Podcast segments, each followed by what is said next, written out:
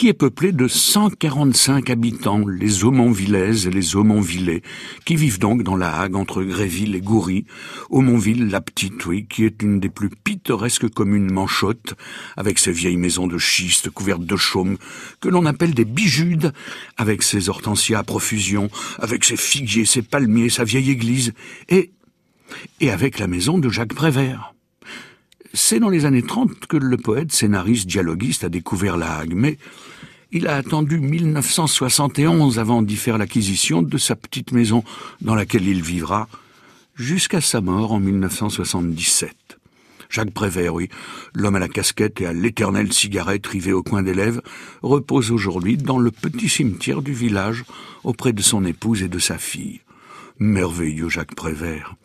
Quand on songe qu'avant de devenir le poète le plus lu du XXe siècle.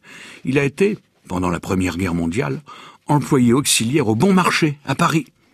Mais on imagine la pagaille dans son rayon de rêveur. Il est vrai qu'il n'était pas très assidu au travail. Hein. Un registre retrouvé dans les archives du grand magasin nous apprend en effet que s'il a été embauché en mars de 1916, il a été remercié le 14 août de la même année fréquent retard à l'embauche, conduite ne donnant pas satisfaction, mauvais esprit, élément à ne pas garder, signale en effet le document.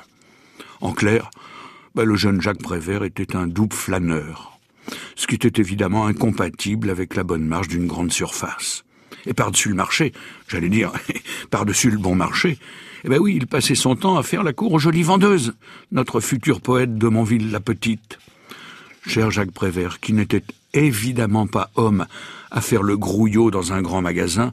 Et oui, on imagine le coup de sang du directeur si dans son inventaire il avait trouvé quelque chose du genre un Père Noël, deux sœurs latines, trois dimensions, mille une nuits, cinq gouttes après chaque repas, quarante minutes d'entracte, une seconde d'inattention et, et un raton laveur.